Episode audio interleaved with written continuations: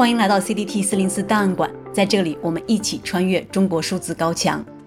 今天我们来聊一下 Me Too 运动在中国的最新进展，也就是两个热点事件：阿里巴巴职员被指控性侵女下属，以及偶像歌手吴亦凡被指控性侵粉丝。我们主要关注这两起事件中的舆论操控与反操控。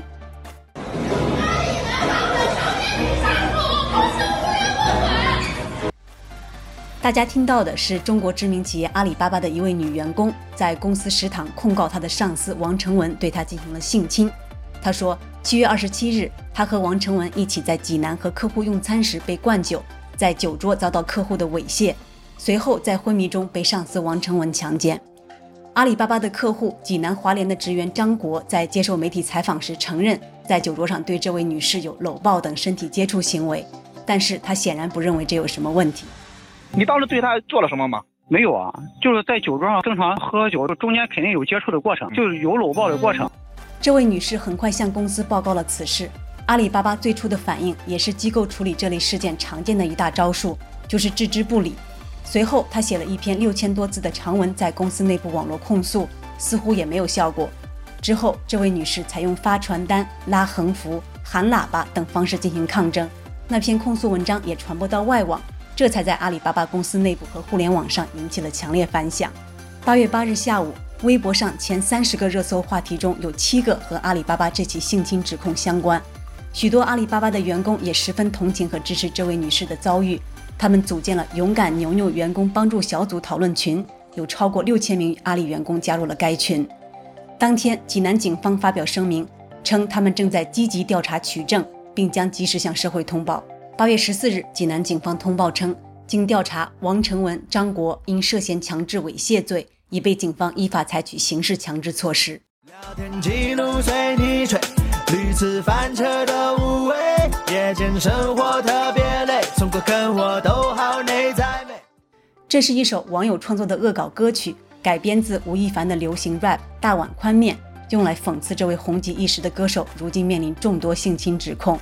吴亦凡今年三十岁，是在中国发展的加拿大籍华人歌手，他的网络粉丝数量超过五千万，并获得了众多知名品牌的高价代言合同。指控者是今年十九岁的北京女大学生都美竹。都美竹说，在她十七岁时，吴亦凡涉嫌对她约会强暴。他还爆料，吴亦凡利用 MV 选女主角、工作室要签约新人等理由，把女生邀去参加酒局，灌酒后下手性侵。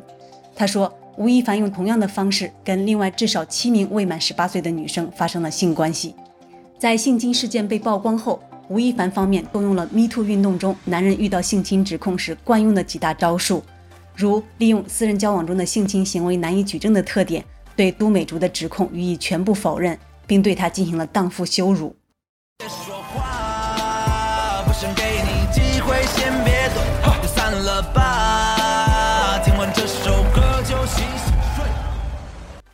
反荡妇羞辱是女权主义运动多年的行动策略和成果，也是 Me Too 运动在中国的收获。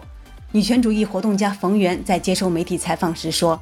这次事件，我们看到人们不会再像以前那样默默的忍气吞声，害怕荡妇羞辱了。”人们越来越要说出来，发出自己的声音。几天之内，十多家商业品牌宣布与吴亦凡解约，撤销品牌代言关系。在都美竹爆料后，更多自称受害者的女性也在网上晒出自己与吴亦凡的聊天记录和其他证据。据中国媒体统计，目前至少有二十四名女性已对吴亦凡提出性侵指控。女权主义者罗贝贝认为，都美竹能够顶住压力抗争到底，一个重要的力量来自女孩帮助女孩。尤其是女性集体的勇敢发声，她们顶着被荡妇羞辱的压力，在一片心机、要钱、骗人的指责声中，勇敢地开始说话。目前，都美竹的指控帖文累计点赞数已经超过一千万，其中包括大量的女生。英文短语 “girls help girls”，也就是女生帮助女生，也被打上话题标签，成为热搜词条。短短两小时不到，就积累了超过一点三亿的点阅量。然而，这个关键字很快就被微博从热搜排名上撤下。且没有提供撤下原因的说明。七月三十一日，北京警方微博通报，以涉嫌强奸的罪名拘留了吴亦凡。北京警方的这一动作让人颇为意外，尤其是鉴于吴亦凡过去对党忠诚的种种表现。有网民翻出吴亦凡的微博，发现他在中共节庆或者重大事件的时候，都毫不吝啬地高呼传播正能量。他担任制作人的电视节目《中国新说唱》，号称要把嘻哈从亚文化转化为正能量。要都知道中国共产党人的初